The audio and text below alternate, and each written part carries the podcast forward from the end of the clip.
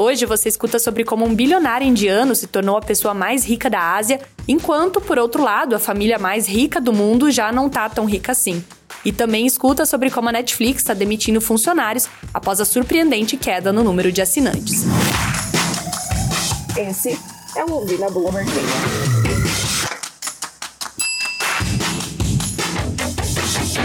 O bilionário indiano Gautam Adani se tornou a pessoa mais rica da Ásia este ano. Agora, um vasto exercício de construção de império está tornando ele um dos negociadores mais ocupados da região. Um pacto de 10 bilhões de dólares anunciado no último domingo para comprar as operações indianas da empresa suíça de materiais de construção Holcim limitou uma série de 32 aquisições da Dani no ano passado, avaliadas em cerca de 17 bilhões. O conglomerado do magnata, o Adani Grupo, não divulgou o valor da transação em muitos dos negócios menores, sugerindo que o valor total poderia ser ainda maior. Próxima notícia.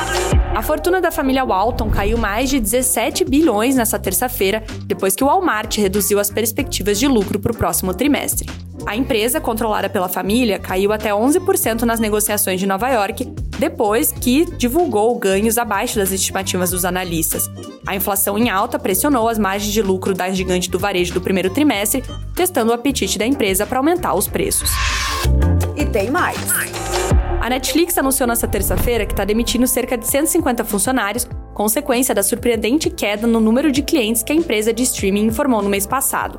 As emissões seguem a perda inesperada de 200 mil assinantes no primeiro trimestre e uma previsão de perda de outros 2 milhões no trimestre atual. No final do mês passado, a Netflix demitiu vários funcionários do Turum, o site que promove filmes e programas de TV para o serviço de streaming, como parte de uma reestruturação mais ampla do seu departamento de marketing. Essas foram algumas das notícias que estão lá no site da Bloomberg Linha Brasil.